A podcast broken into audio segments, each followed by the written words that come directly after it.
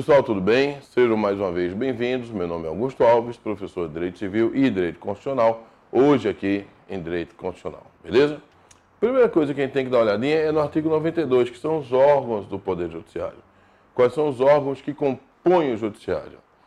Supremo Tribunal Federal, o Conselho Nacional de Justiça, está aqui no inciso 1A, o STJ, tribunais regionais federais, juízes federais, tribunais juízes do trabalho, eleitorais, militares e aqui, e aqui ó, tribunais juízes dos estados e do DF territórios. É exatamente aqui que nós estamos, beleza? Pessoal, visualmente, como é que seria isso? Está aqui. Nós temos o Supremo no topo, os quatro tribunais superiores, STJ, TST, TSE, STM, ok? Primeira instância e segunda instância, e o CNJ ao largo, né, abaixo do, do, do STF, mais acima dos outros tribunais. Nós estamos aonde? Tribunal de Justiça, aqui. Né? E aí já começa a primeira dica, atenção.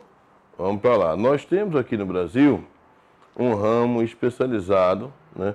Nós temos a Justiça Federal. A Justiça Federal se subdivide em Justiça Federal Comum e a Justiça Federal Especializada, ok? Justiça Federal Especializada, né? Justiça do Trabalho, Justiça Eleitoral, né? E a Justiça Comum. Então, a divisão como é que ficou?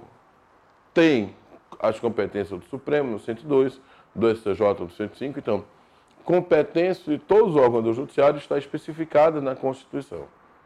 E a competência da Justiça Estadual, ela é residual também. Se não for do Supremo, nem do STJ, nem do TRF, nem dos juízes federais, assim sucessivamente, se não for de ninguém, será dos estados. Então, o artigo 125, pessoal, trata da justiça estadual. Eu, vocês, darem uma olhadinha, uma lida muito pesada no artigo 125, porque tem um artigo da, da Constituição inteira que trata da justiça estadual.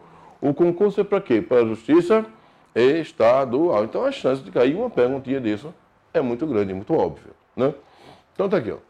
Os estados organizarão sua justiça, observados os princípios estabelecidos na Constituição, princípio da simetria, tá certo? E alguns preceitos de observância obrigatória. Competência dos tribunais estaduais, definida na Constituição do Estado, cabe aos Estados-membros a instituição de representação de inconstitucionalidade, a famosa DIN, de lei e atos normativos estaduais e municipais, em face da Constituição Estadual, vedada a legitimação para agir a único órgão, possibilidade de criação por lei estadual, mediante proposta do TJ, de uma justiça militar estadual. Aqui no nosso estado não tem, ok? Mas pode criar, porque Pernambuco já atingiu o efetivo de 20 mil integrantes. Designação por parte do TJ de juízes de entrada especial para dirimir conflitos fundiários e aplicação da regra no quinto constitucional, ok? Pessoal, muita atenção nesse artigo 125. Mas qual é a bronca de hoje? Qual é o problema que as pessoas têm? As pessoas têm problema para entender as competências do Supremo e do STJ. É ou não é? O pessoal dá aquela misturada. Pessoal, o Supremo, assim como o STJ, eles têm competência, competências originárias e competências recursais. Dentro daquele organograma, Lembra? O Supremo está no topo.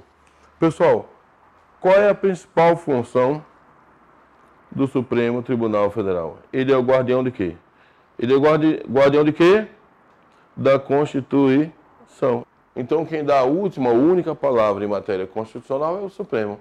E quem dá a última, única palavra em matéria de leis federais é o STJ. Então, bote na sua cabeça, a competência recursal do Supremo na, ele age na sua principal função, que é ser guardião da Constituição. O STJ, guardião das leis federais. Ok?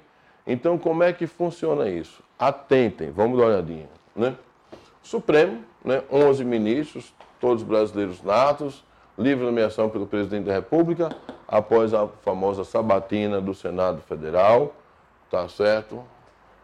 Todos têm que ter o quê? Requisitos entre 35 e 65, brasileiro nato, cidadão, notável saber jurídico. Por quê? Porque o Senado disse que tinha. Beleza? Vamos lá. Pessoal, atente. O Supremo tem uma competência ordinária e recursal. O recurso se sobrevire em recurso ordinário e recurso extraordinário, tá?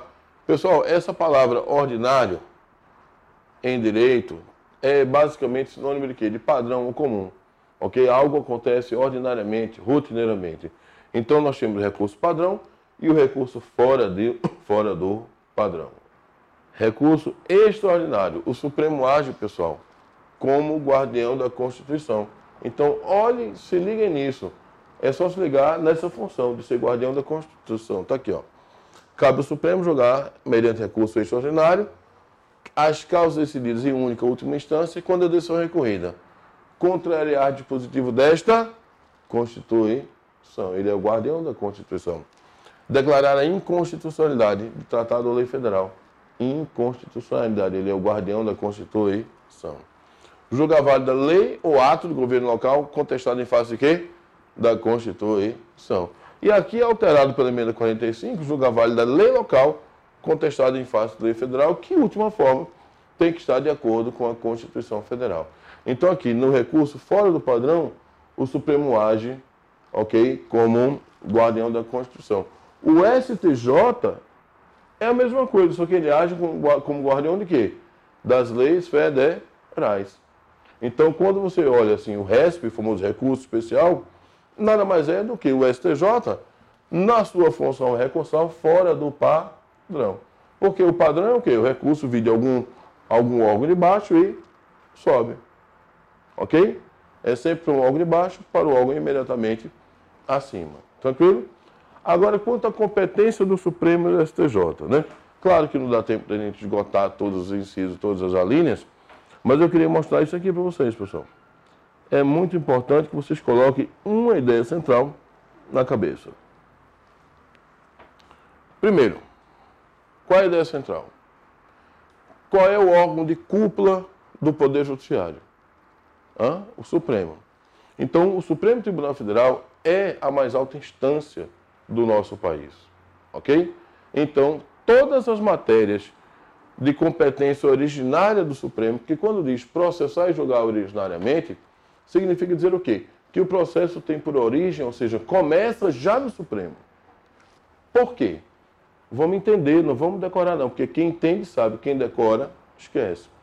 Por que, que essas matérias, que esses assuntos, essas situações são levadas diretamente para o Supremo? É pelo fato do Supremo ser mais alta corte. Pessoal, a ideia é uma só. Como o Supremo é a mais alta corte, não cabe nenhuma outra instância do Poder Judiciário apenas a mais alta corte do país teria estatura e condição para julgar os mais altos, entre aspas, assuntos do território nacional. Ok? Então, vejam só. A ação direta de inconstitucionalidade na linha A. Então, é o Supremo que diz se, algo é, se a lei é constitucional ou não. As linhas B e C. Se ligue na autoridade, ó. Nas infrações penais comuns, o presidente, o vice, membros do Congresso, os próprios ministros e o PGR. Então, vejam, são as mais altas autoridades dos outros dois poderes sendo julgadas pelas mais, pela mais alta corte do poder judiciário. Aí, quando, entre aspas, cai a autoridade, cai o órgão julgador. Então, por exemplo, quem julga o presidente Supremo, quem julga o governador, STJ, eles vão complementando.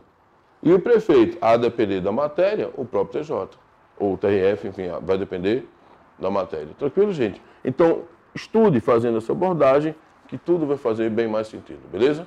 Um abraço, que Deus abençoe vocês no dia da prova.